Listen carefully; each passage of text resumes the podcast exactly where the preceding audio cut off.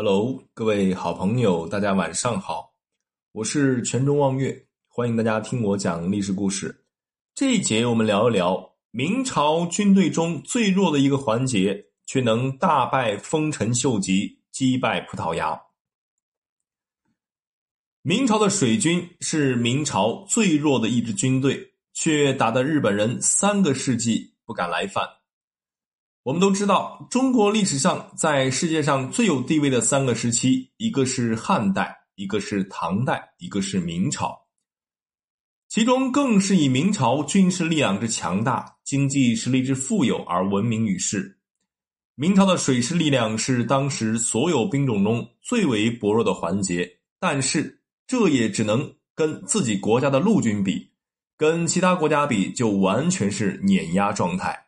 不管兵力如何，从郑和下西洋就可以看出来，水战的主要工具船的配置还是非常豪华。这里我们举两两个例子，一个是万历年和日本人的水战。那时候，丰臣秀吉统一了日本岛，开始发起了对外扩张的战争。他们想要先占领朝鲜，然后再对明朝实施侵略。于是，日本就向朝鲜宣战。朝鲜哪里是对手？不到三个月的时间就被日军占领了首都，无奈之下只得向大哥明朝求救。我们知道万历皇帝很多都不理朝政了，但是听说此事之后，火就上来了。你打朝鲜是看不起我大明吗？